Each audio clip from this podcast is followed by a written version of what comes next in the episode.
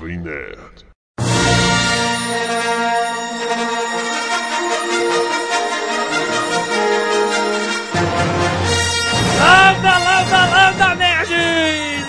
Alexandre Ottoni, o Jovem Nerd, muito animado porque Star Wars me tornou um nerd. Aqui é Carlos Volto e Alexandre já disse tudo. Aqui é Mário Abad, o Fanatic. Live long and prosper. Isso é ridículo. Pegade a confusão, né? Ai, meu Deus do Muito bem, nós estamos aqui finalmente uma data histórica para falar finalmente de Star Wars!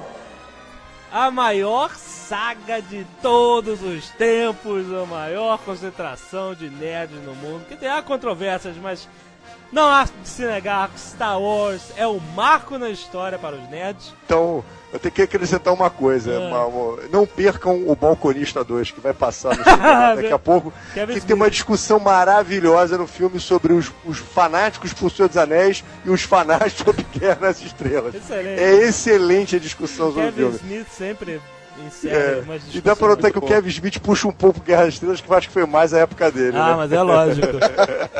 então estamos nesse Nerdcast, infelizmente, sem a presença de Azagal, o anão, porque ele formatou o computador e explodiu tudo na casa dele, ele destruiu tudo com um machado e agora está... Acompanhando as tirinhas né, de desenhos, que ele sempre é um cara muito calmo, né? Muito calmo.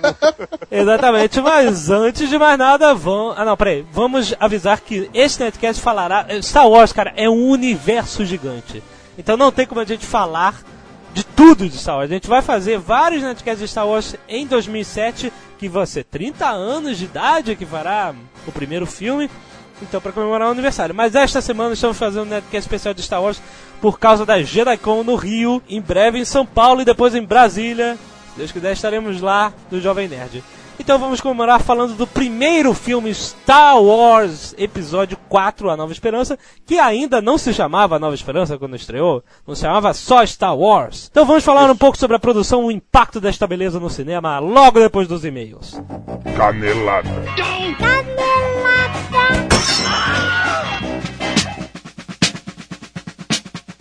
Muito bem, pequenos nerds, vamos para a nossa leitura de e-mails. Antes, lembrando que como esse é o Nerdcast especial de Star Wars, se você está escutando esse Nerdcast na sexta-feira do lançamento dele, que é o dia 20 de outubro, ou se está escutando até no sábado, dia 21 de outubro, saiba que neste dia, 21 de outubro, sábado, está acontecendo a JediCon no Rio de Janeiro. 2006. Se você está no seu carro agora, dirigindo, está ouvindo, vá pra Tijuca, procure a JediCon, nós estamos lá. Exatamente. Se você quer saber, você pode clicar na- no site do Jovem Nerd, é, na nossa vitrine tem lá tudo sobre a JediCon, tem é, a programação do evento, onde é, o que que você tem que falar, a, a- o que que você tem que fazer.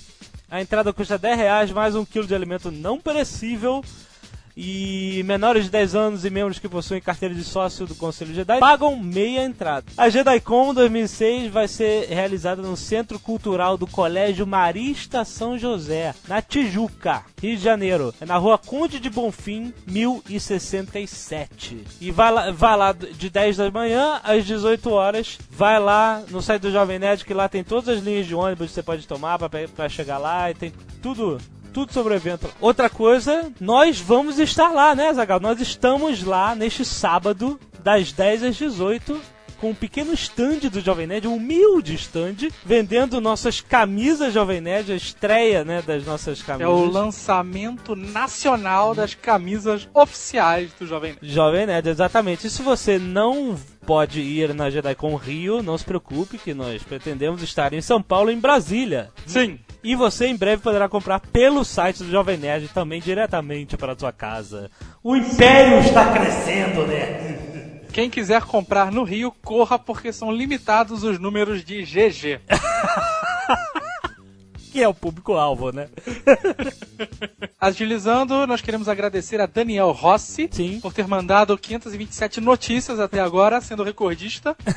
a gente devia lançar um prêmio de mais notícias por mês, né, cara? Sim, vai ter o nome citado no Jovem Nerd News como colaborador.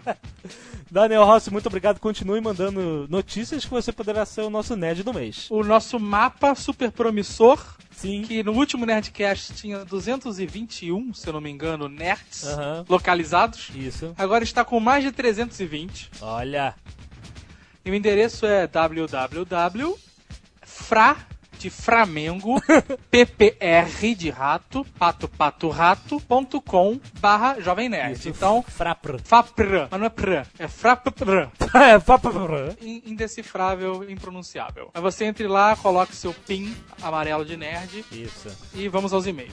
Vamos aos e-mails. Ah, vamos aos, aos e-mails de voz? A gente achou que não ia vingar e é só a gente ameaçar que o pessoal se movimenta. É verdade. Toque aí nosso primeiro e-mail, é, e-mail de voz, né? Vamos lá. Lambda, lambda, lambda, nerd! Aqui é o Fernando Tim e eu pausava o Street Fighter pra ver a calcinha da Chun-Li. Só tô falando que vocês esqueceram duas coisas clássicas, engraçadinha na segunda fase. A Cláudia Raia pelada na chuva, transando com Alexandre Borges e gritando igual uma louca que tinha descoberto a vida. E a Hilda Furacão com o Rodrigo Santoro segurando os peitos da Ana Paula Arósio. Aquilo ali fez a minha noite. Parabéns aí pro site e muito Nerdcast. Muito bom. A parada da Chun-Li é sensacional. Muito obrigado pela participação. Foi o primeiro e-mail de voz que nós, nós ficamos tão Não. felizes, cara, que nós pulamos abraçados. Nós recebemos. Nós pulamos abraçados. mas a gente recebeu uma vez um, mas a gente eh, teve dificuldade com o áudio e não conseguiu colocar no ar. Mas também, por favor, mandem mensagens inteligentes, né? Marlone Gabriel, 29 anos, Taguatinga, Distrito Federal. Salve seus nerds malditos, aqui é a Rapa Fleuts novamente. Nossa, esse Nerdcast quase que me arrancou lágrimas, porque me trouxe muitas lembranças boas. A Maite Proença nua em cima do cavalo é um clássico. Eu tenho até que comentar que eu achei o vídeo lá no YouTube, porque não é difícil, só escrever Dona Beija que ele aparece. Aham. E aí eu assisti, né? Eu tive obrigação moral de assistir. E realmente, quando ela passeia de cavalo, é algo muito emocionante, cara. Ele continua. E os bailes de carnaval da Manchete são inesquecíveis. Eu lembro de estar assistindo uma vez e o Bolinha perguntou para uma mulher lá do baile o que ela tinha para oferecer no carnaval.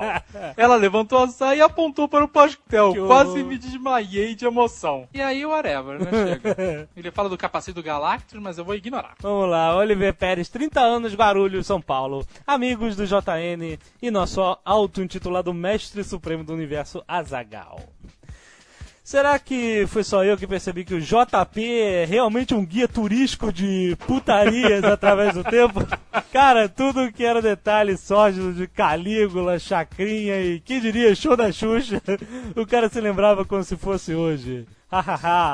Sem mencionar que toda vez que citava alguma atriz ou programa que contivesse cenas de nudez, o cara suspirava e sempre em tom de garoto trancado no banheiro com trocentas playboys no chão. Oh, Milacriste, oh, Pantanal, oh, senhora Cláudia Floresta Negra Ohana. Mas olha só, quem fazia isso era o, era o, era o Sr. K, não era o JP. Parabéns pelo melhor Netcast apresentado.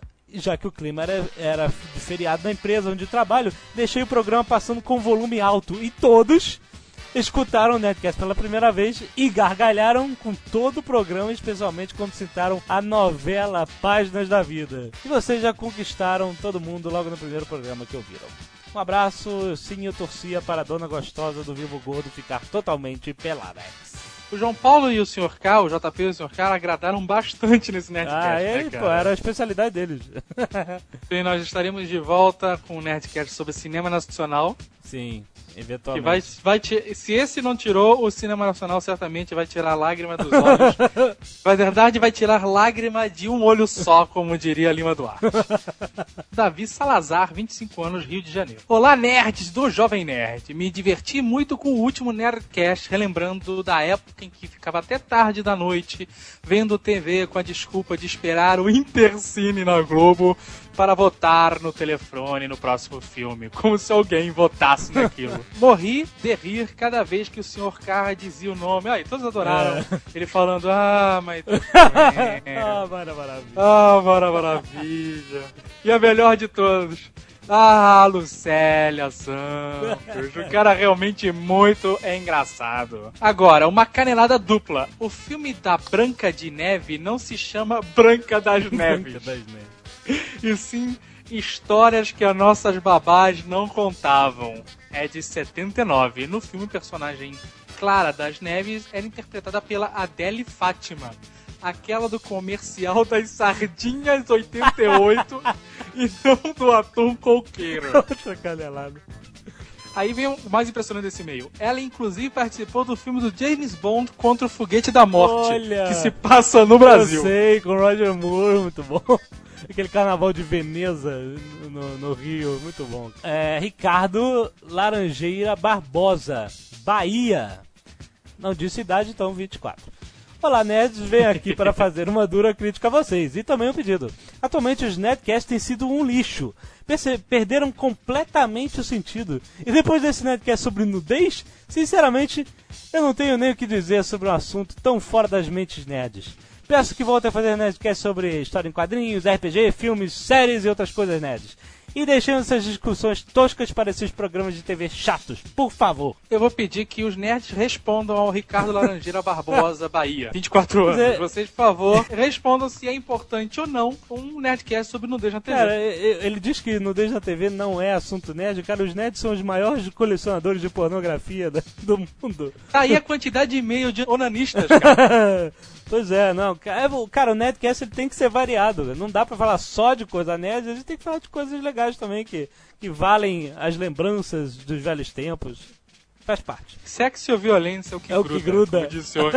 Gustavo, de 14 anos, de Marília, São Paulo. Pablo. Saudação, nerds! Esse Nerdcast baixaria foi o melhor de todos, e quando se fala de carnaval, logo vem à cabeça a Luma de Oliveira e a foto que tiraram de suas partes íntimas Ah, durante o ensaio da escola de samba no foi mais Rio. recente. Eu até lembrei, quando eu li esse e-mail, de outro fato carnavalesco parecido. Hum. Aquela modelo, se não me engano, era Lilian Ramos Ah, do presidente. que ficou ao lado do nosso ilustre presidente, Tamar Franco, pagando o pastel, como disse o meu acima. Exatamente, né? Cara, isso é o retrato do Brasil.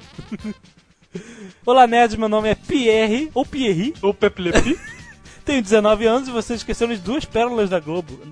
Presença de Anitta e Luna Caliente. Falei desse Luna Caliente, mas eu não sabia o nome, eu falei La Luna, ou Luna Louca. Luna louca. É verdade, presença de Anitta também rolou Mel Lisboa e seus peitinhos.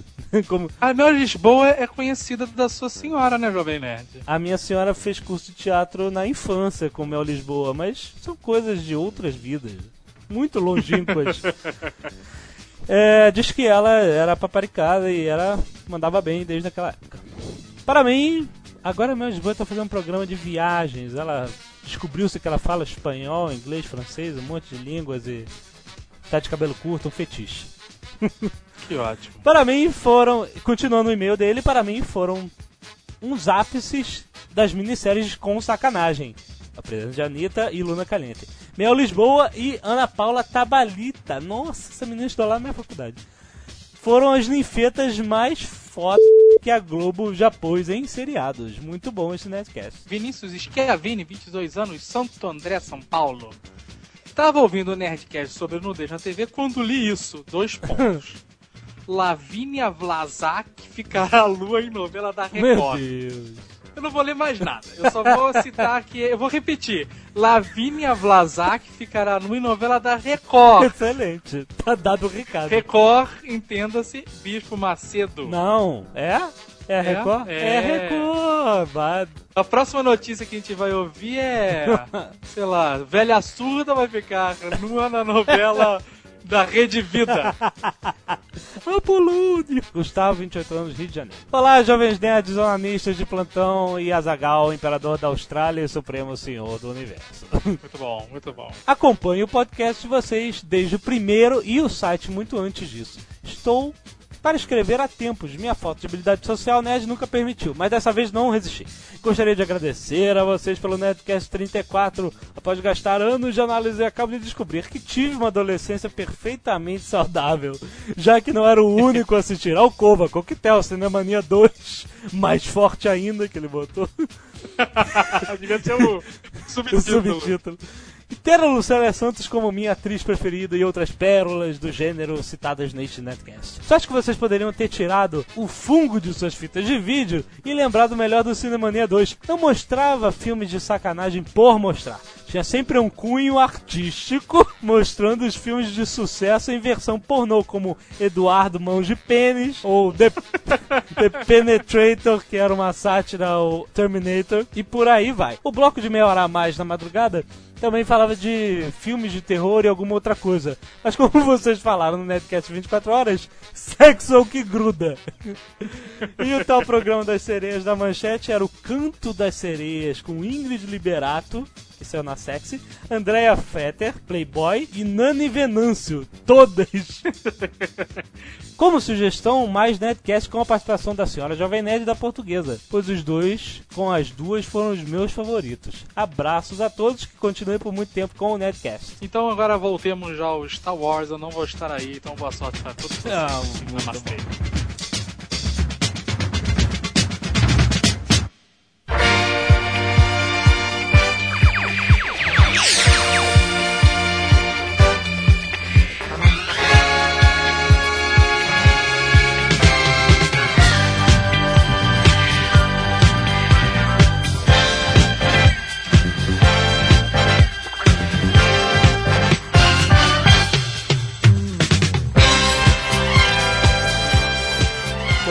Vamos voltando à nossa programação normal e vamos falar de Star Wars nos anos 70, né? Muitos, muitos dos novos nerds que amam Star Wars, são fanáticos de Star Wars, não têm noção do- das raízes de- de- desta maravilha, desta saga. Da onde veio? Quem é esse cara, George Lucas? Onde ele teve essas ideias todas malucas, né? E aí acho que a gente tem que lembrar, na época de década de 70, o Marabad vai se lembrar mais até que, por exemplo, nos Estados Unidos estava era uma época conturbada, né, de alta inflação, tava rolando a crise do petróleo, todos malucos, não tinha gasolina, tinha racionamento de gasolina, tinha depressão, escândalo Watergate, hippies, protestos, guerra do Vietnã e etc. E é por isso que até alguns teóricos, né, dizem que o cinema era uma forma escapista, né, de você escapar desse tipo de, de tragédia da realidade que estava acontecendo política e economicamente. Então era maneira de você entrar no cinema e esquecer do problema, entendeu? É, nessa época foi a época do auge dos filmes catástrofes, né? Isso então. É, e tem outros que acreditam ao contrário. Tem outros que acreditam que o filme, pelo contrário, ele tem muita. tem muito subtexto que estaria falando dessa época, entendeu? Aham. Tem uns que pensam nisso, que existe um, alguns,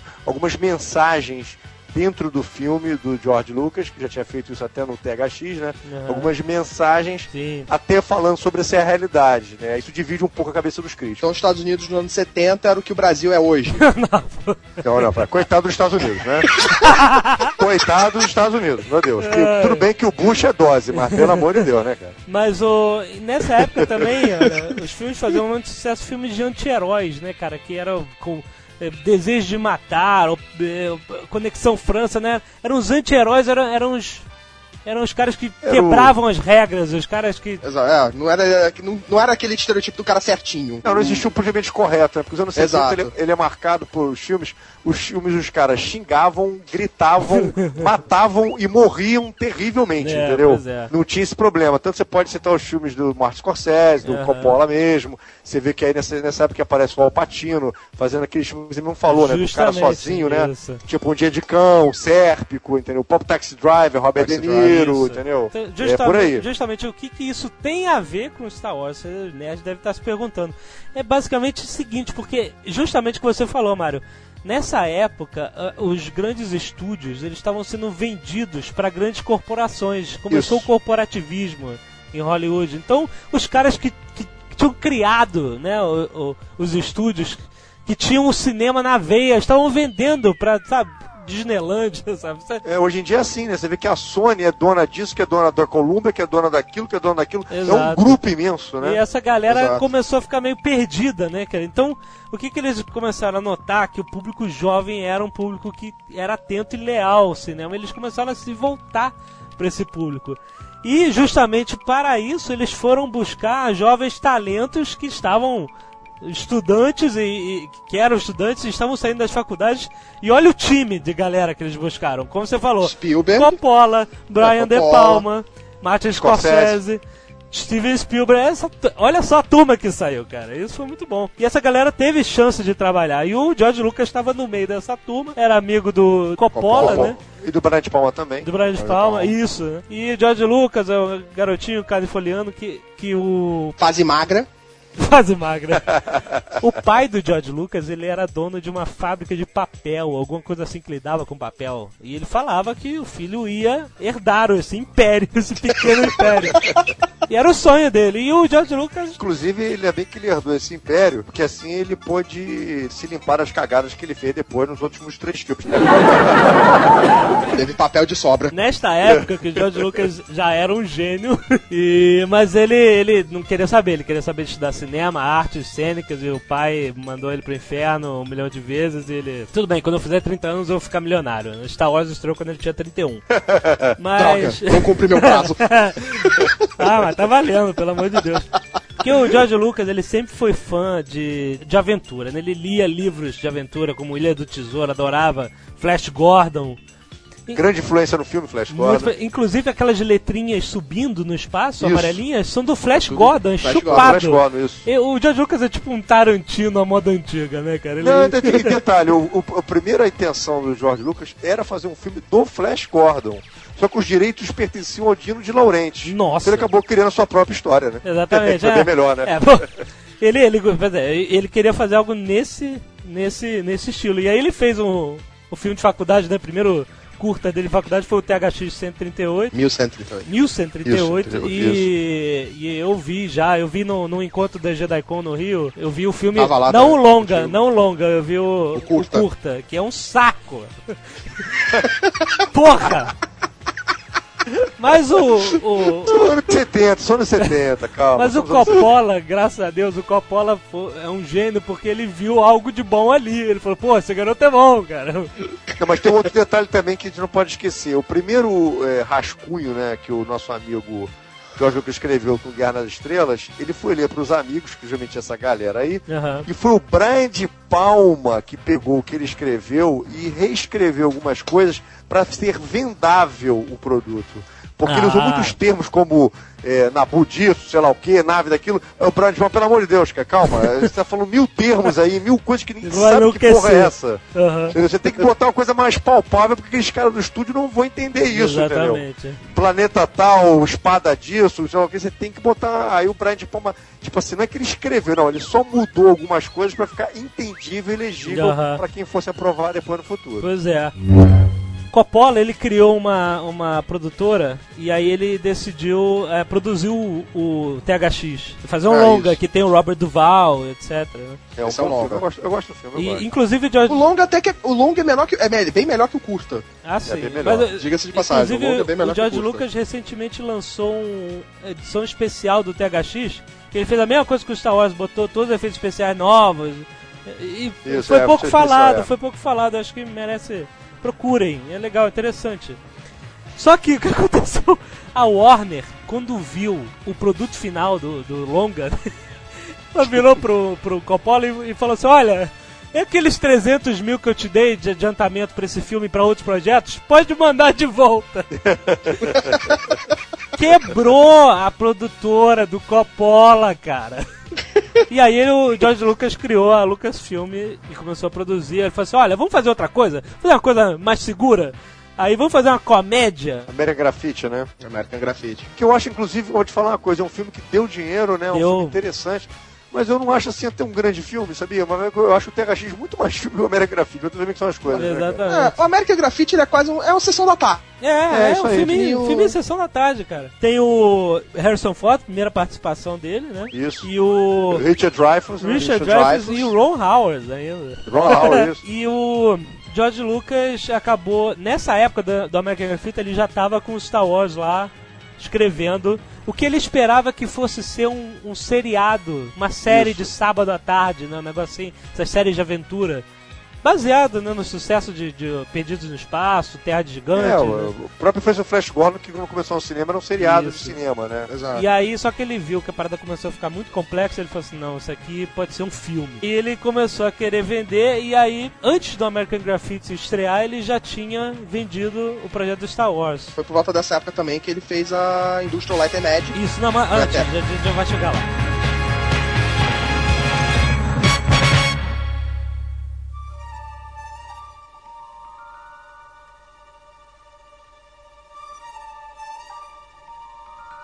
Inspirações de George Lucas. Foram várias, né, cara? Muitas, muitas e muitas.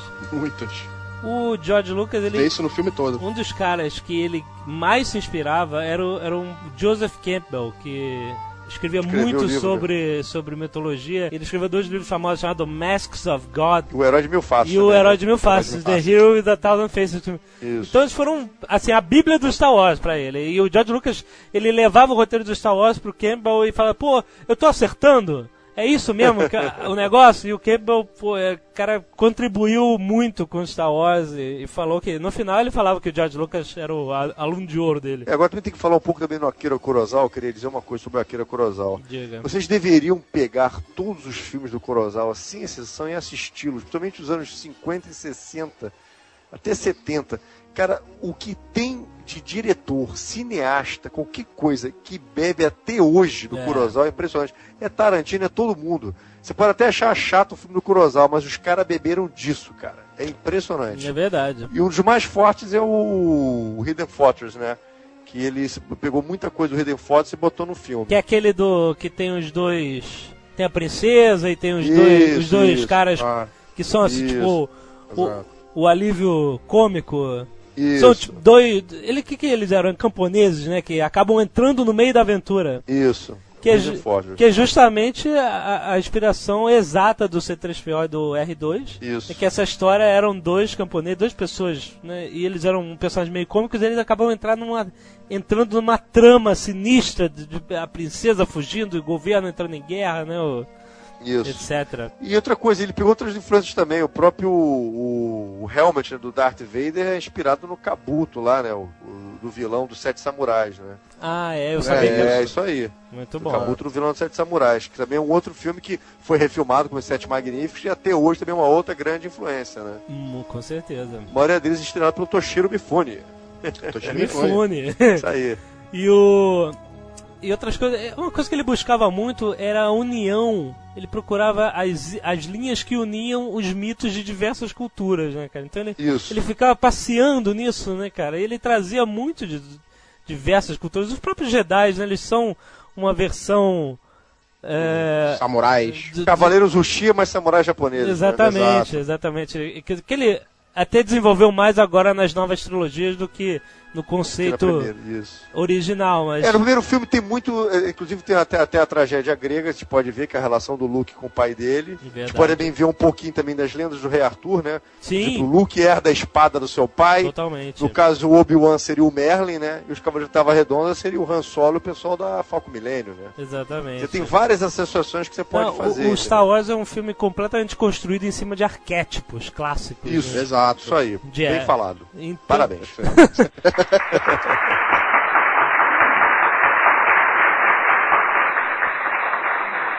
O Star Wars foi, foi mudando muitas Bate vezes. mais, né? O Luke, demais. Luke Skywalker era Luke Starkiller. O, o Luke chegou a ser um general de 60 anos, olha isso. E um um dos conceitos era a força. The Force is what gives the Jedi his power.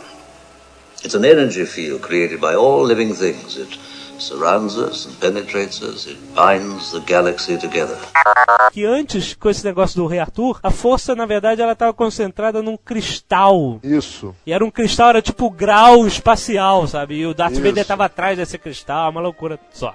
É, o filme foi. O que ele mudou de coisa, cara. Depois continuou mudando, né? Ah, continua. Até Ah, veio de sim. passagem que ele falou, é, depois de, desde o primeiro filme, Depois de ele mudou pro segundo, mudou o terceiro, e mudou os outros agora. mesmo, mudando. exatamente. Depois, mesmo depois de pronto, ele mudava mais ainda. Mas na hora de vender o roteiro, ele, ele falava o seguinte: ele tinha em mente que existia uma possibilidade de, de sucesso comercial disso, né? Afinal, ele tinha como referência o 2001, que era o filme de ficção científica mais bem cotado, né? Que teve a maior Isso. bilheteria para um Mais filme bem sucedido. mais bem sucedido. Por exemplo, o 2000 faturou 24 milhões de dólares na bilheteria. Olha que beleza. Ah, pra aquela época. Planeta dos Macacos e tal, eram, eram filmes que ele tinha como referência de filmes que fizeram muito sucesso comercial. vamos, eh, vamos falar até um pouquinho, tem até referência literária que a gente pode esquecer, do Duna, né? Do Frank Herbert, ah, né? Frank Duna. Herbert, é O verdade. os planetas desérticos, do Messias que vai chegar. Verdade, entendeu? verdade. Muito bem Também, também tem a influência também dos quadrinhos da Marvel, lembra? Dos Novos Deuses, do Jack Kirby. A Ah. batalha entre o Orion e seu pai, o Darkseid. O que quer dizer Darkseid? Do lado preto. É, entendeu? exatamente.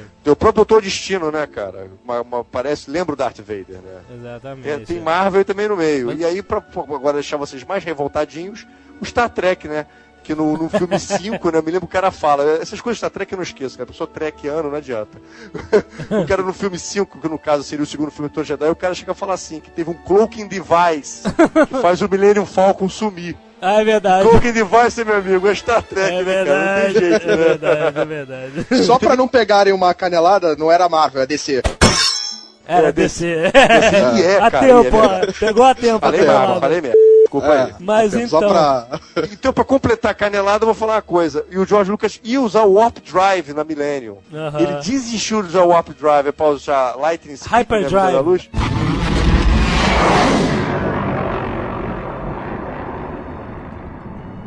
É, o Warp Drive, ele ele existiu por causa do que o Ron Barry já na época já falava em ressuscitar o Star Trek. Ah, Então, para evitar qualquer tipo de coisa, ele não usou o Warp Drive, entendeu? entendi. Então, Então o Star Trek também está É, em Star Wars. Star- Tem que entender. Está em Star Wars, Star Trek também. É isso aí. Vai, Dave, agora vai lá, Zagal. Me sacaneia também, Zagal. lá.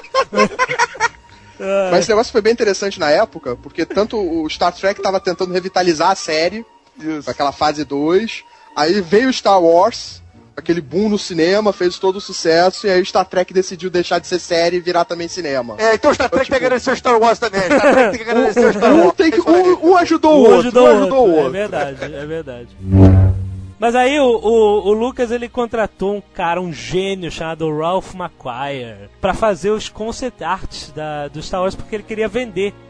Ele, que ele tinha que vender. Legal. Se ele botasse, jogasse aquele, como você falou, se jogasse aquele roteiro maluco no colo dos produtores, ele É. ia tomar uma portada na cara em todos os lugares. Então o Ralph McQuarrie fez conceitos é, artísticos fantásticos de Star Wars. Ele trabalhou em todos os filmes de Star Wars da antiga trilogia. É o que o é o que o Andrés vai fazer comigo no, no meu livro. Em breve estarei vendendo. Mas é e aí ele acabou a Fox acabou aprovando. Olha só, Universal e United Artists recusaram a parada. Toma aí. Deve estar até hoje chorando.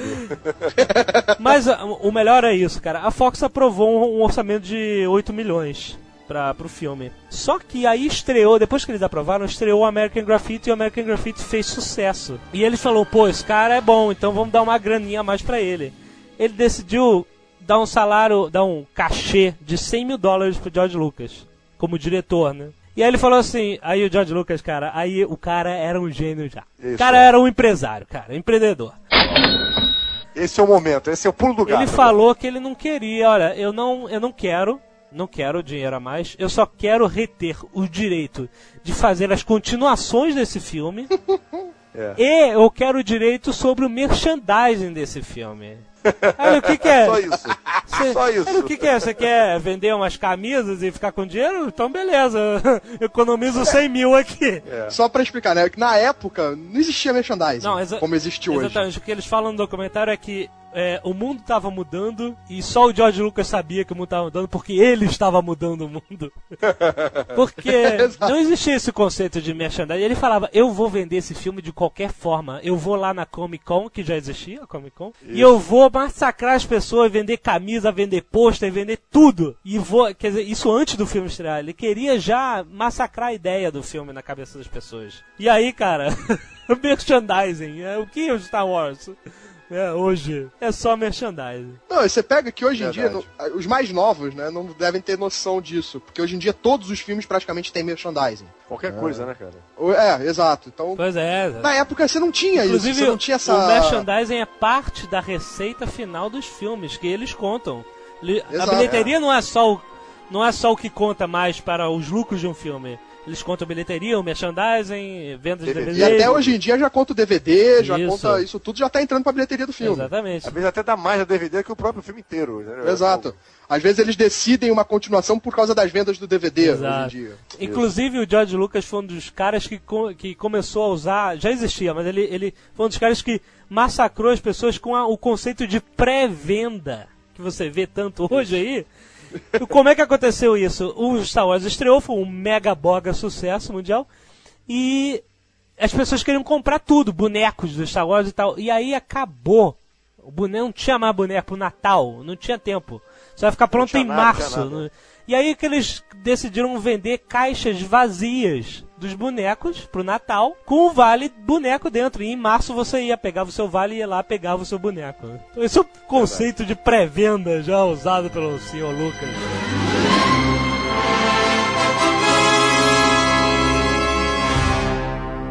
E olha, e, e aproveitando para vocês nerds aí que estão aprendendo essa teoria da pré-venda, tem uma outra teoria também. Não existia esse troço de filme verão. Ah, sim. Filme- É, Sim. verão ele nasceu Claro, com é Star verdade. Wars. Tudo bem que o Spielberg foi o primeiro a dar o pontapé inicial com, o tubarão. Tubarão. Mas, não, mas não se sabia ainda o que, que era aquilo. Será que Exato. foi um fenômeno isolado? Será que, pô, que, coisa é isso aqui? Poxa, que absurdo.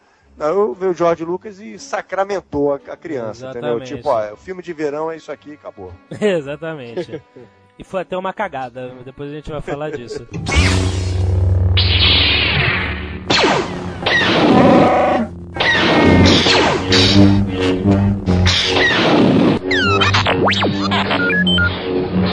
Give yourself to the dark side. No mystical energy field controls my destiny. Efeitos especiais. Ou defeitos. filme. Não, não na época. É, não, não, na época é só efeitos mesmo, Porque né? o que acontece, na, naquela parada da- das companhias tomarem conta dos estúdios, as companhias de efeitos especiais que trabalhavam muito em filmes antigos, né, anterior, elas deixaram de existir aos poucos e, e não existia praticamente mais isso em Hollywood. Então o George Lucas queria fazer um filme repleto de efeitos especiais, ele teve que criar a própria empresa de efeitos especiais. E aí temos a origem da Industrial Light and Magic que hoje é uma das pioneiras e, e só não vou dizer que é a melhor companhia de efeitos especiais porque a Weta Digital tá aí pra provar É. que existe competição, né? É uma das mais atuantes do mercado, né? Pois Mas é, ela foi a maior por muito tempo. foi. Até, a- foi, foi. até os Seus Anéis pra mim era a única. Agora realmente Exato. é. Agora, então ele, cara em 75 resolveu pegar um monte de universitário hippie que coçando o saco. Falou: vamos trabalhar, galera. Vocês sabem fazer modelos, então vou botar vocês num, num, num filme. E os caras. Os ca... Olha só a loucura desses caras. Eles. Sabe, é um dos conceitos que, que funciona muito no Star Wars é aquele conceito da câmera programada. A câmera faz um movimento, né, Mário? Isso. Programado. E aí você pode filmar várias vezes coisas nesse, com esse movimento que aí você vai inserindo Isso. no filme por cima, podendo mu- mudar o movimento, o ângulo da câmera, né? Que não é que nem aquele fundo azul Chapolin, né? Isso. Você tá todo mundo parado numa panorâmica e aí você bota lá as, as coisas. A câmera com a câmera programada, ela pode se movimentar no set. E você pode inserir diversos elementos depois. E esses caras, cara, não existia computador pessoal. Esses caras da. Pô, tudo na mão, cara. tudo Esses caras, eles montavam e criavam os computadores que programavam a porra da câmera Isso. pra fazer, cara. Eles criavam chip por chip. É, hoje em dia tu já tem quase tudo pronto. É, exatamente. Eu acho que uma das cenas, acho que pra mim, que mais marca eu- quando eu vejo a criação de Star Wars é a cena deles naquele. Num, na picape, com a câmera na carroceria É. da picape, aquela maquete do que seria um pedaço da Morte, e eles acelerando a picape com a câmera pra filmar a Exatamente. entrada das naves pela passagem dentro da Estrela da Morte. Fantástico. Tipo, aquilo é fantástico. Muito Você, bom. a criação daquilo e a perfeição que fica na tela. Exatamente. Você nunca imagina que os caras estão num estacionamento cheio de fusca em volta. É. Aquilo ali foi perfeito por muito tempo. Foi um... Quando eu assisti ainda era perfeito. Exato. Na década de 90, até Jurassic Park, até o lançamento de Jurassic Park, aquilo ali era a perfeição em efeito especial. Elenco! Tem umas informações aqui sobre o, elenco de Star Wars, que não é grande coisa, né? Mas Temos o Mark Hamill, meu Deus, eu destruí minha vida. o Mark Hamill, a única. Né, fez um livro biográfico dele, autobiográfico. E a única menção a Star Wars é que uma vez Mark Hamill lutou contra o lado negro da força. Acabou. Não fala nada mais de Star Wars. Ele, pelo amor de Deus, larguem do meu pé. Mas o fato é que fez a vida dele por muito tempo. Ele não seria ninguém sem Star É. Wars. O... E temos o lado oposto, né? Harrison Ford. Pois meu é. Deus, eu me dei muito bem na É vida. verdade. Então, o que aconteceu, um fato engraçado, curiosidade da, da escalação, é que o, o George Lucas estava trabalhando junto com o Brian De Palma, que o Brian De Palma estava fazendo é, teste de elenco pro Carrie, Carrie é estranha. Sim. Isso. E o George Lucas grudou nele e falou assim: então vou, vou aproveitar e vou ficar vendo se eu acho a galera aqui pro Star Wars. E olha só quem fez. Pa... Quem fez é, é, teste pro Han Solo, Perry King e Kurt Al Pacino, né? Fez também, me lembro. que o Pô, eu não vi no fazer. documentário, sério? É, ele chegou a fazer, ele fez pro Harrison Ford e fez também. Ele fez, Harrison Ford.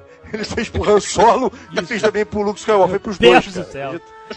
E o Kurt É. Russell, Kurt Russell também fez pro Han Solo. Nick Nolte e Christopher Walken também fizeram pro Harrison Ford, que eu me lembro. Meu Deus.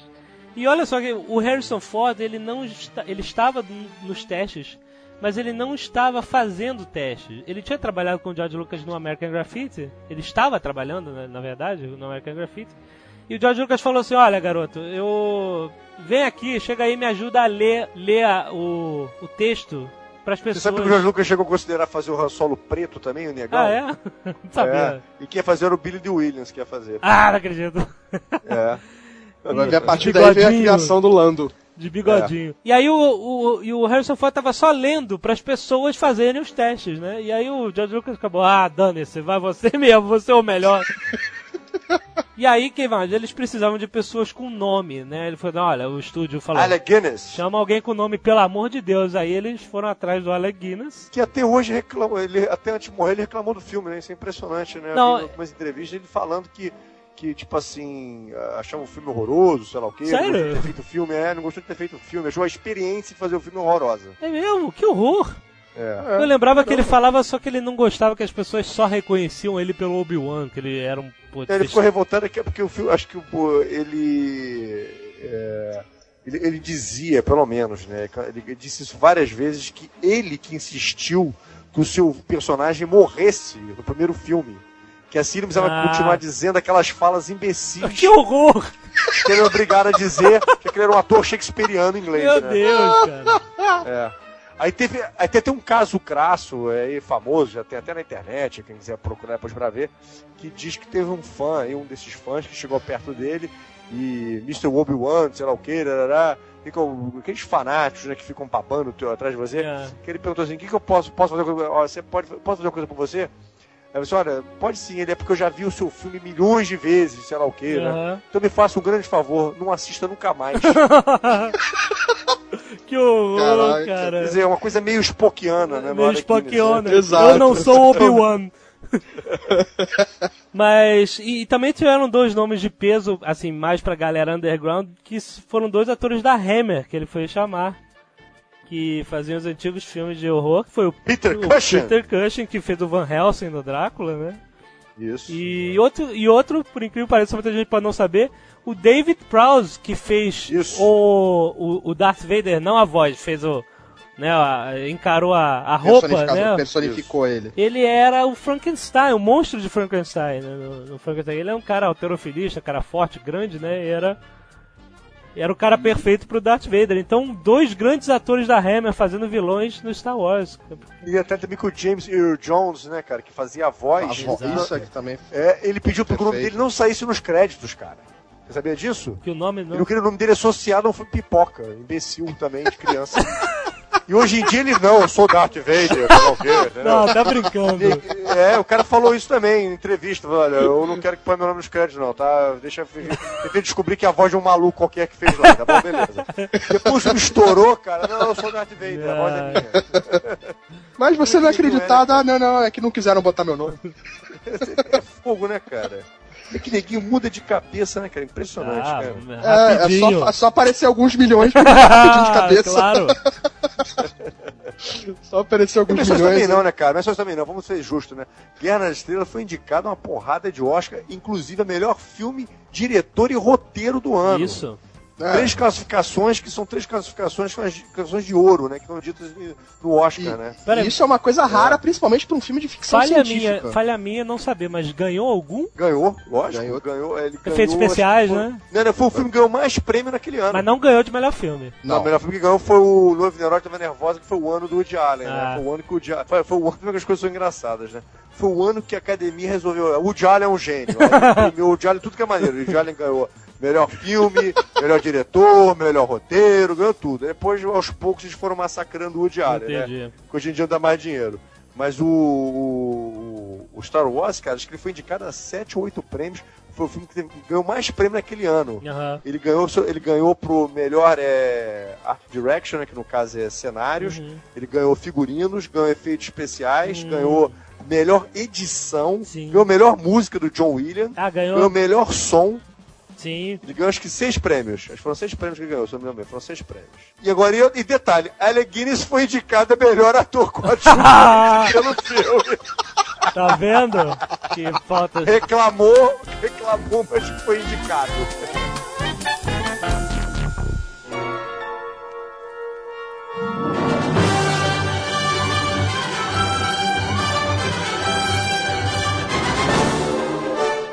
As filmagens de Star Wars, cara, aí começou o pesadelo de George Lucas, porque antes era tudo uma realização de um sonho, né? Que ótimo, vão fazer meu filme, estão me dando dinheiro e etc. Aí, cara, começou o pesadelo. Vamos para a Tunísia, cara. Essa da Tunísia é muito boa. Aí o que acontece? Os caras chegam na Tunísia, cara, e simplesmente tem a pior tempestade de areia e de cacete a quatro nos últimos 50 anos. Quando os caras montam tudo, pá! É sempre assim, né, cara? É sempre assim, né? E não parou é por aí Isso não. foi Todas as vezes que o George Lucas foi filmar, inclusive. Inclusive na nova trilogia teve melhor tempestade que destruíram o cara. Não adianta. E aí começou o pesadelo de avarias elétricas, o, o R2 não funcionava. Não funcionava. O Kenny Baker, que ficava dentro da R2, passava mal com a comida da Tunísia. Imagina o cheiro lá dentro, hein? Porra, cara. Ele, eles falaram que os caras Imagina, iam, o cara passando mal, comendo aquilo lá dentro fechado, ainda bem que era só ele que sentiu o cheiro. acho que os caras iam almoçar e esqueciam o Kenny Baker lá dentro, sacanagem. E aí, inclusive, eles falaram que o Alec Guinness, cara, ele era o único cara mega profissional lá. Todo mundo reclamando, chorando e tal. O Alec Guinness quietinho, ah, vamos filmar, vamos. Levantava, filmava, voltava pra cadeirinha. Isso foram anos, sabe o quê, cara? Aprendendo com o David Lean, né? Que era um. Foi o David Lean foi o que fez o. o você tá- você falou no Ponte Quai, né? Mas também fez outros que ele fez também. Ele fez o. aquele do. Do deserto, que o Alex me faz uma participação também. O, Ale, que o Peter O'Toole faz o principal, cara. Ô meu Deus do céu, tá faltando aqui o nome agora. Daqui a pouco eu me lembro. Do avião? Não, do, do cara que é o. Com o Sharif, o Peter O'Toole. Ah, o Lawrence da Arábia? da Arábia, isso. Eram os grandes, os grandes filmes de David Lean, entendeu? Filmes de 5, 6 horas, duração. um grande que beleza. o Dr. Chivago também no David Lean, Alec Guinness também trabalhou e era um diretor antigo, inglês, aquele sócio de estúdio, em que o Ah. diretor manda e os atores obedecem. o Alec Guinness vinha nessa formação, né? Exato. Mas aí o que acontecia? As pessoas, cara, ninguém acreditava na, na parada, só o George Lucas, cara. As pessoas viam um, um gigante vestido de macaco, um velhinho encapuzado vestido de mago, sabe? Um garoto vestido de, sei lá, de Stormtrooper. Cara, assim, o que que é? Eles achavam um Falando robô. em, em Stop Trooper, vou até falar uma, uma, uma, uma influenciazinha. Os Stop Troopers, você sabe, né, são os mesmos, até os uniformes, tudo, é o, é o mesmo nome, é uma referência ao exército alemão da Primeira Guerra Mundial. Isso, tinha uma divisão que era a divisão Stormtrooper. Stormtroopers, isso. Eles eram paraquedistas. E aí, e, e aproveitando mais uma coisa, né, até porque isso vai vir nos outros filmes também, mas o Palpatine, ele é uma, ele é influ, é uma, é uma influência do Hitler, né? Do cara Ah, que sim. conseguiu, que foi chegando, tomou o poder e fez aquela loucura toda, quer dizer. O Império. Sempre enfiando, é. É, o Império, Nazismo, na né? verdade, é uma grande alusão ao nazismo, inclusive nos uniformes. Uniformes, isso. Exato, é. Os Uniformes, é exatamente isso. É muito tirado do nazismo mesmo. E, inclusive toda, toda a, a temática de guerra contra um império malvado, etc, né? Isso. Xenofóbico, Isso. é, é muito tirado da Segunda Guerra. E aí, e a contraparte, que era realmente os Jedi, né, já é uma outra coisa, né? A gente já tinha falado das influências samurais, né?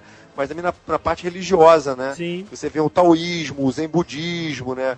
Aquela coisa do. Tem, tem tudo ali, o cristianismo, o Jedi não está em busca das riquezas materiais, entendeu? Aham. São celibatários, é o- a religião católica, aí tem a hierarquia Jedi, que lembra os cavaleiros templários, entendeu? Uhum. Então tem toda, todas as religi- as religiões estão enviadas ali no Jedi. É verdade, é verdade. E. Bom, mas nas filmagens, voltando às filmagens, as pessoas ficavam fazendo piadinhas nos corredores. Ninguém dá. assim, às vezes o cara, aqui no Brasil principalmente, cara, quando você tá fazendo um filme, as pessoas da produção é, vestem a camisa, é sangue, né, cara? Porque aqui cinema é uma guerra, né, cara, pra você fazer. Isso é verdade. E lá não, cara. Lá tem sindicato, tem horário, tem hora extra, tem o cacete. E dane-se você. Então dava 5 e meia, o George Lucas, pelo amor de Deus, mais 15 minutinhos, os caras, um abraço, até amanhã. E eles achavam que era um filme bobo de crianças e que aquela loucura nunca ia dar certo. Então o George Que Lucas, diferença pra hoje em dia, hein? porra. Pelo fato de eu não querer do. Hoje em dia que eu falo mais 15 não querer o nome, que o Alec né? Guinness. É. É. Então, pois é. Não, hoje o George Lucas fala, vamos ficar mais 5 horas, eles ficam. Pois é. Inclusive os atores todos, quem é fã de Star Wars sabe que os atores todos reclamam que o George Lucas ele tinha um modo de dirigir assim, que era ele falava duas frases: faster e more intense. mais rápido e mais intenso. São nunca as duas coisas. E E que tá explicado a bomba que ele faz quando dirige, né? Exato. Ó, exatamente, vamos falar o seguinte: George Lucas é um ótimo roteirista, tem filmes maravilhosos escritos por ele, mas não é um bom diretor. Na verdade, é um péssimo diretor. Mas olha, mas a visão dele, o, eu arrisco até dizer que ele tem um pouco do, do cinema autoral que a gente conversou outro dia no outro netcast. Porque, eu- na, na verdade, pelo menos na vontade dele, que ele falava assim pro, pros atores, olha, faça isso, está escrito aqui. Faça o que está escrito, eu quero que você faça assim. E o Harrison Ford até falava em entrevista, mas é, ele não conseguia entender que às vezes não dava pra fazer assim. Não dá. O ator tem que ter uma liberdade, mas ele não, ele queria que eram pedaços de carne falante, né, cara? Faça desse vê- jeito. E você vê que o, o- o- ele tem, obviamente, tem o cinema autoral, isso é óbvio que tem, todo diretor tem o cinema autoral, uns mais evidenciados e outros menos. Uns mais competentes, outros bem menos, É. mas ele tem, isso é óbvio. É verdade. Tem uma visão dele, o sonho dele, né? Isso é óbvio. Aham. Inclusive, a Fox queria fechar o filme, que eles não aguentavam mais. O cara Não, o filme para ser lançado foi um inferno, Foi. sabia? Foi, foi adiado várias Foi, vezes foi, e tiveram que pressionar o pessoal do cinema para lançar o filme. Exatamente, sim, sim. O, o- eles queriam ac- acabar com. Porque o, o cara, eles tiveram um, um anjo, que era o Led, Led Jr. Que esse cara é tipo assim: sempre tem alguém que compra o teu projeto e luta por ele. Ele era o executivo da Fox, que comprou o Star Wars e lutava por ele. E aí o Led chegou assim: a Fox não queria, queria fechar o filme de qualquer maneira. Dane-se, gastei dinheiro à toa, mas fecha isso, quero parar de gastar dinheiro. Aí o Led ia lá falar que a produção tava com problemas, sabe? E os caras falaram: Você é maluco, isso não vai dar certo, fecha isso. Ele falou assim: Olha, esse é o melhor filme que está sendo produzido na história do cinema, calem a boca. E o emprego dele tava na, na- na ponta do fio o tempo todo. E acabou que eles mandaram: Ó, fecha em duas semanas, senão não tem mais. Aí o George Lucas quase teve ataque do coração, teve hipertensão, cacete. É, e, e fora que eles também. O problema deles também é que eles não acreditavam muito no, no filme, porque o livro não vendeu muito, né? O livro saiu antes, sabiam, né? o livro vendeu, saiu antes. cara. O livro Não, ven- não vendeu, não vendeu o que eles esperavam. vendeu 500 mil cópias, cara. É muita coisa. Mas eles não esperavam isso, eles esperavam muito mais. Pelo menos foi o que eu, É? foi o que eu fiquei sabendo. Porque o né? George Lucas ele vendia o filme antes, ele estava anunciando na Comic Con direto. Ele conseguiu um contrato com a Marvel e com o Stan Lee de fazer quadrinhos de Star Wars e um livro né, do roteiro antes do filme estrear. Mas eu achei que o livro Isso. tinha ido bem, vendeu 500 mil. Eles falaram, será que isso não vendeu depois? Não, cara, porque o que eu, que eu- que eu li, em todos os lugares que eu li, foi que o livro não vendeu muito, Uhum. então isso atrasou mais ainda o lançamento do filme, que eles não levavam muita fé. Será que esses números são números depois, não? Cara, depois do lançamento do livro? certeza. Do filme? Ele ser depois do filme, porque foi o que eu li, pelo menos. E o filme era pra lançar no Natal de 76, era o deadline dele. Isso. Mas aí ele atrasou tudo e eles falaram, então 25 de maio, né? E aí 77, passou para o foi? 25 de maio Exato. de 77. Ele falou: e você tem seis meses para fazer o trabalho de um ano, se vira. Sabe? É. E aí que ele. E, e a, e a ILM também deu problema, porque o George Lucas, com a pilha de nervos com os hippies da ILM, ele achava que os caras não tinham muito comprometimento com data. E ele passou aí lá quase todo dia. Porque os caras gastaram metade do orçamento da ILM, da parte de efeitos especiais, fazendo quatro cenas que o George Lucas rejeitou. E o resto era fazendo as câmeras e fazendo modelos e tal. E ele tava desesperado. Meu Deus do céu, vocês são malucos, cara. Sentou na sala de, de- edição. O primeiro edição, a primeira edição do filme tava um desastre, disse ele. Incompreensível. E aí o- ele falava pro editor, não, faz desse jeito que eu quero. O editor, não, eu sou um editor, eu faço de um jeito. Você, o diretor, pode até me dar uma orientação. Mas esse é o meu trabalho. Ele é o seu trabalho? Então ponha-se na rua. Demitiu o editor, cara. Faltando seis meses pro filme estrear. E detalhe que o filme ganhou Oscar de edição. Pois é. É. E aí ele pegou um outro. é, um diretor fantoche, que ele botou uma, uma meia na mão dele, né, e falou, olha, edita assim, edita assado. Mas o George Lucas, na edição, eu tenho uma coisa pra falar. Ele É, foram três editores na época. O, tô até que agora abri aqui o livro pra ver. Ah. o Paul Hirsch, a Márcia Lucas Isso. e o Richard Till. Isso. Foram os três que editaram o filme. Ganharam, os três ganharam Exatamente, Oscar. exatamente. E aí ele ele descobriu que ele contou que ele descobriu na edição. Olha, olha só a tacada de mestre. Porque no final do filme, os rebeldes vão atacar a Estrela da Morte. E na história original e como ele filmou, era simplesmente um ataque à Estrela da Morte. A Estrela da Morte não Isso. estava ameaçando a Fortaleza Rebelde como ela estava no, no, no filme.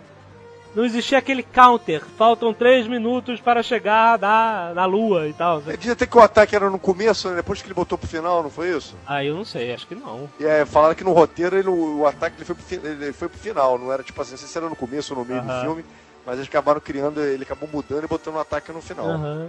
Então, então acabou que não existia a tensão. Ele, ele foi na edição que ele foi descobrir a, a ideia de criar uma tensão muito maior em que os rebeldes estão atacando, mas o Império também está atacando. Eles têm um tempo para matar o Destruir, problema, destruir. para destruir o problema, Isso. né? E isso cria um, um índice de tensão muito maior pro final do filme. Foi a atacada de gênio dele. Só descobriu Cara, eu, eu quase. Eu, eu fui, como eu tenho 41, né? Eu fui um dos, acho que daqui dessa galera aqui, e muitos aí que vão estar escutando o Nerdcast, que eu assisti o Guerra nas Estrelas no Leblon 1. Oh! Já era o Templo Nerd, Oh, já era o já Templo era. Nerd. Pô, eu tinha 13 anos, cara, e eu assisti cinco vezes o filme. Ah, que beleza. Naquela época não tinha situação de VHS, então você descreveu o filme várias É verdade. vezes. Tem que estar toda hora gastar o dinheirinho. Os donos do cinema que adoravam, né? Claro. Então, quer dizer, eu vi cinco vezes o filme e cinco vezes eu fiquei tenso, bati. Cara, olha, o cinema foi abaixo quando a Estrela da Morte é destruída. E não tinha aquela coisa de pré-estreia, é, meia-noite, não, não. Cara, as sessões todas que eu fui, ninguém aplaudiu. Impressionante. Ah, muito Impressionante. bom, com certeza. Muito bom. Aí detalhe, você tá falando de Estrela da Morte, eu me lembro que a Estrela da isso eu também li, que o, que o som da Estrela da Morte, cara, era um ruído do ar-condicionado, cara, do escritório de produção, você sabia? Não. Incrementado por um filtro, cara. Sério? Cara, Era isso o ruído. Pra tu ver, né, cara? E quem ia... Não, o cara ficou ali preparando Ah. o teclado. Não, era isso que era o som da Estrela da Falando, Morte. falando em som, tem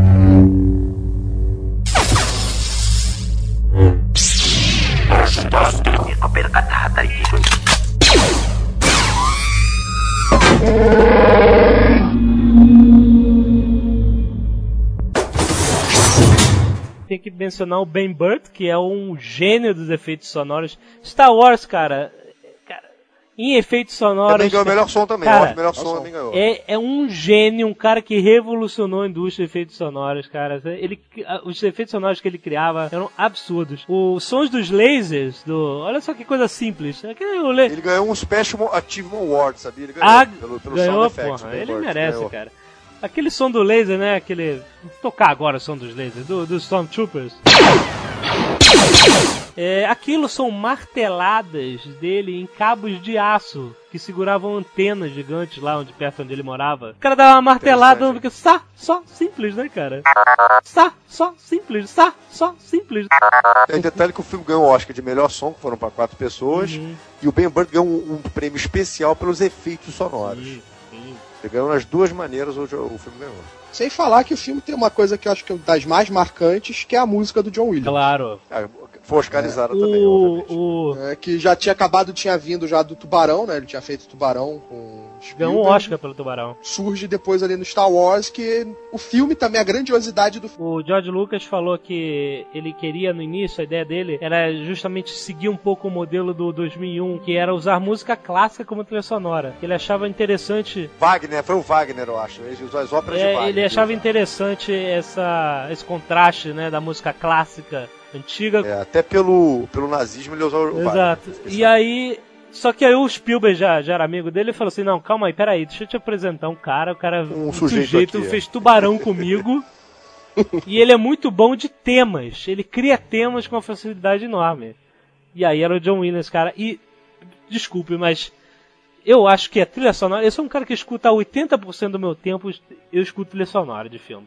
Que me ajuda a pensar, me ajuda a devagar nas minhas viagens e tal. E, cara, eu escuto muito mesmo, gosto muito. E o John Williams, cara. A música eu acho que é 70%. Pode, pode chegar até 70% da emoção de uma cena. Porque se você botar a música errada, cara, numa cena, você mata o clima. Não importa a direção, a fotografia, a atuação do ator, cara. Por exemplo, se você... E John Williams é especialista, né? Pô, cara. Super-Homem, Star Wars, né? é especialista. Indiana Jones, Jones, ET, tudo, é. tudo que é tema famoso, até Harry Potter hoje, É. o tema é do cara. O cara é o cara dos temas. É, E foi, aí. Star Wars, cara, ganhou alma com a música.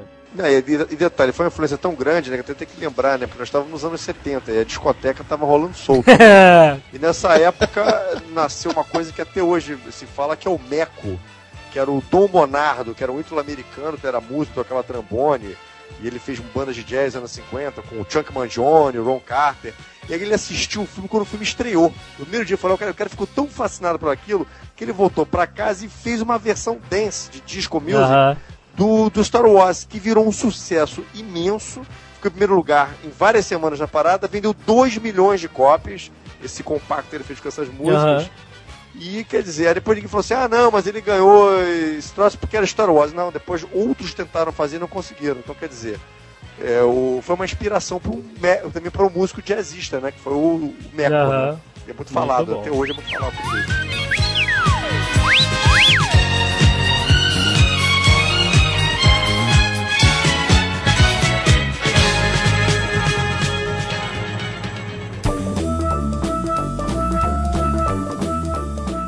Entrando no último bloco, vamos falar sobre o lançamento de Star Wars e a, a verdadeira revolução.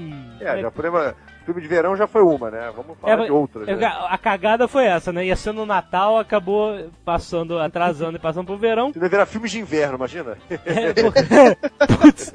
E aí o, o, a maior, o, o- o Star Wars tinha um problema no lançamento, ele tinha um grande concorrente, que era aquele filme do bandido, do Burt Reynolds. É. Sabe? que ele dirigiu. É, Catch Me, aquele. Não, não, Smoke and the Bandit. É, Isso. Smoke and the Bandit. Aquilo, puderes. a- Agarre-me Agarre-me puderes. isso, isso. Aquilo era a concorrência de Star Wars. Anos 70. E tinha também um outro filme que, tinha- que era de livro, que era bem famoso, que era The Other Side of the Moon, alguma coisa assim, que tava estreando. Outro lado da meia-noite. É isso. E esse filme tava tendo a preferência. Então o Star Wars ele foi aceito em menos de 40 cinemas na data de E fica- estreia. E fica o que é buraco esse troço desse maluco aí, barbudo, vai. Mas o cara, o George Lucas foi tão esperto que ele tinha vendido tanto a ideia do Star Wars antes, que quando estreou ali no teatro chinês, a gente, eh, todos os fãs que já viram o documentário viram aquela galera na porta, que eles falavam 25 de maio de 1977, de um jeito ou de outro ia ser um dia que eles nunca iam esquecer, né? Ou ia ser um fracasso fenomenal, ou ia ser um sucesso. E foi um sucesso, da noite pro dia, cara. George Lucas virou rei, Mark Hamill, é, Harrison Ford, Pode. Carrie Fisher viraram nomes de celebridades. É interessante que a, que a Carrie Fisher, né, teve até influência mesmo do penteado, né?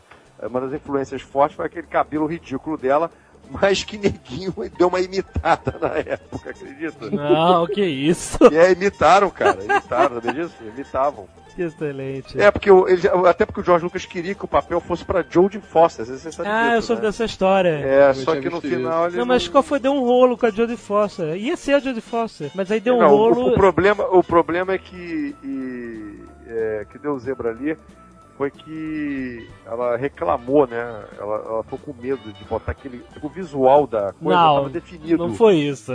Não, foi isso que foi o visual, pelo menos foi o que eu sei. Visual? É, é o visual, que ela tava com medo de. É, Toma aí. ficou usando aquela porra que eles aplicam, fazer aquelas duas roscas de padaria assim na, na porra do- nas orelhas, entendeu? Aham. Aí ela foi usar, aí acabou que não. Acabou. e Ficou com medo, sei lá o quê. E Ah. acabou não sendo pegado, entendeu? E aí depois disso, né, sei lá. É que, e eu, eu ouvi depoimentos entrevistas, por exemplo, que, que a influência que Star Wars teve no mundo do cinema depois, que tem até uma frase que, que fala no documentário do Star Wars, que Star Wars não só mudou a nossa percepção de filmes, mas também mudou a forma com qual os filmes são feitos. Eu acho uma frase é realmente poderosa, porque você não pode ver um documentário de, de cinema ou um especial do Oscar que tem algumas cenas clássicas de filmes clássicos que não tenha uma cena de Star Wars. Né? Sempre tem. faz parte da história do, do cinema e revolucionou. Como a ele gente- entrou pra história do cinema. É o ícone da cultura pop, né, cara? É, aliás, é, é o início da nossa cultura pop. Pelo menos o Jovem Nerd tem um ponto de partida em 1977, antes de eu nascer mesmo, mas na estreia de Star Wars, cara, porque realmente o nosso mundo pop foi Não, revolucionado. e vale dizer, né, cara, que o, o George Lucas, né, que tava falando lá no, no começo, né, cara, ele era um cara diabético, né? Ele, ele, tem, ele é um cara meio doente, sabe disso.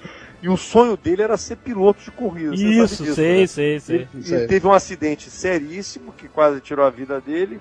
E apa- e o que acontece? Os três temas da vida dele aparecem em quase todos os filmes dele. Que é a cidadezinha isolada, né? Aham. A vertigem da velocidade e o golpe do destino, né? Que acabou mudando a vida dele e se tornando uma outra coisa. Quem é Né? que tem vertigem? Todos os personagens dele. Ah, tá. Você tá querendo dizer que a velocidade está sempre presente. Isso, isso aí. Sim, sim, com certeza. Será por isso que ele sempre pede more faster e more, more intense? Faster, more intense. É por isso. More- É que as pessoas. Agora, Ah. Eu posso até falar também do lançamento aqui no Brasil, que é o que eu me lembro Lembro. né, do cinema. Fale. O álbum de figurinhas. Ó. Eu tenho até hoje aqui guardado, quem quiser ver. cara, eu- aquilo foi uma loucura, cara. Todo mundo colecionou a porra do álbum de figurinhas. Não tinha os bonequinhos de chumbo também que fizeram sucesso na época? Tinha também, mas, a- mas aí a gente mais pobre na época comprava figurinha? Hoje em dia um nerd um pouquinho mais bem apessoado, eu posso comprar os bonequinhos, mas na época era figurinha mesmo. Aham. Mas eu lembro até depois, na década de 80, teve um boom de novo de Star Wars aqui no Brasil. Eu não lembro o porquê, o que, que aconteceu nessa época pra ter acontecido de novo. Que tava lotado de bonecos de Star Wars, naves. Foi até na época- nessa época eu continha ah, X- ah, X-Wing, TIE Fighter, Uhum. todos os personagens. La- Foi lançado Droids aqui no Brasil, o desenho. Isso. É porque de- é, depois do. Teve o filme do Ewoks. Depois que o sucesso do Retorno, ba- do Retorno de Jedi baixou, teve uma era né, negra, né? Que não se falava mais de Star Wars e tal. É, ficou um período assim meio que esquecido. Depois eles conseguiram reviver nas nossas Olha, mentes. eu acho que uma- um, grande motivo também do filme ser sucesso todo, cara, que às vezes as pessoas também não percebem, são as coisas assim interessantes e pequenas, entendeu? Por exemplo, Star Wars, se para pensar, cara, ela é uma história antiga, mas passada no futuro, né? A gente pensa que tudo é moderno no filme, que é futuro, que é futuro, que é futuro, não. E a única coisa que liga a história à nossa realidade é aquele começo, né? Que é o é há muito tempo atrás em uma outra galáxia. Isso. Tipo assim, porque é a única coisa que liga a nossa realidade ao filme. Ele é um filme, se separar bem, ele é um filme antigo, cara. É, ele, ele- é to- toda a concepção dele é de filme antigo. Até a maneira de, da- das pessoas estarem vestidas, até as próprias naves, eu- ele- eles esfregavam as naves no chão para dar uma, um visual mais meio sujo. Isso. Não é aquela, porque todo filme de científica, Isso. é, antes de- do Star Wars, naves sempre eram limpinhas, Limpinho, bonitinhas, exato. direitinhas, Uhum. tudo perfeccionista, tudo moderninho, bonitinho. Não, Star Wars é uma coisa assim, meio, meio anciã, né? Ela é É. uma coisa, ela é meio suja. E acho que essa influência veio até do Sérgio Leone.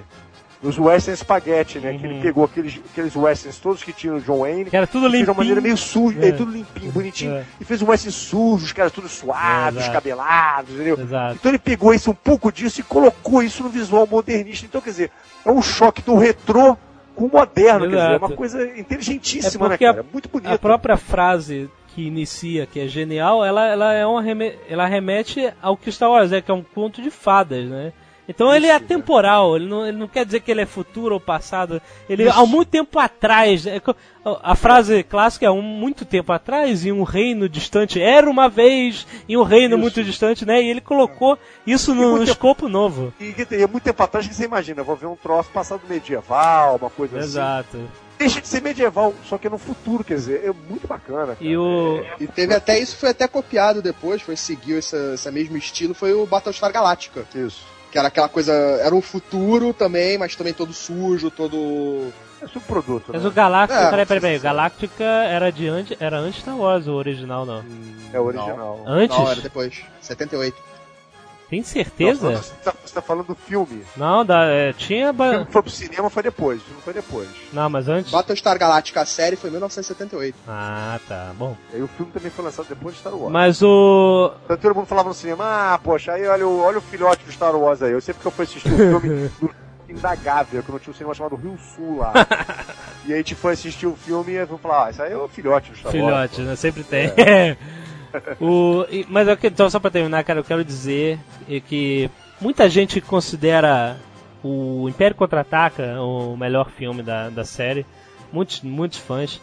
Mas é, eu, de algum de tempos pra cá, em algumas conversas, eu comecei a puxar a sardinha mais pra nova esperança, cara. Porque. Não porque ele seja um filme melhor, é, é, até porque ele é mais tosco do que o. Do que o Império. O Império é mais bem acabado, já tava com dinheiro, né?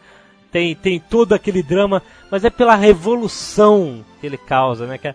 A entrada, Ah, tem dúvida. a, entra, Ok. a entrada do filme, eu considero a entrada desse filme, a entrada que, que a, a câmera do espaço desce, mostra uma, uma bordinha do planeta, de repente tudo calmo, a música calma, de repente vá, vem aquela nave Corellian Corvette da princesa e laser pra tudo quanto é lado, e de repente vem aquele Star Destroyer passando, passando, passando, nunca, é. e laser e explosão. Cara, eu acho isso. Isso representa o que Star Wars fez com o mundo, né, cara? Tava todo mundo quieto, todo mundo calmo, de repente vem. Vum, é a melhor abertura de todos os tempos do cinema. Arrisco-me a dizer, mesmo como fã, mesmo não sendo uma abertura de fotografia excelente como é a do, do Senhor Kevin Smith concorda com você. é a melhor abertura de todos os tempos de Star Wars. Que não era episódio 4, era só Star Wars. Só depois, um ano depois, quando ele começou a passar de novo no cinema, é que o George Lucas meteu o episódio 4, A Nova Esperança. No...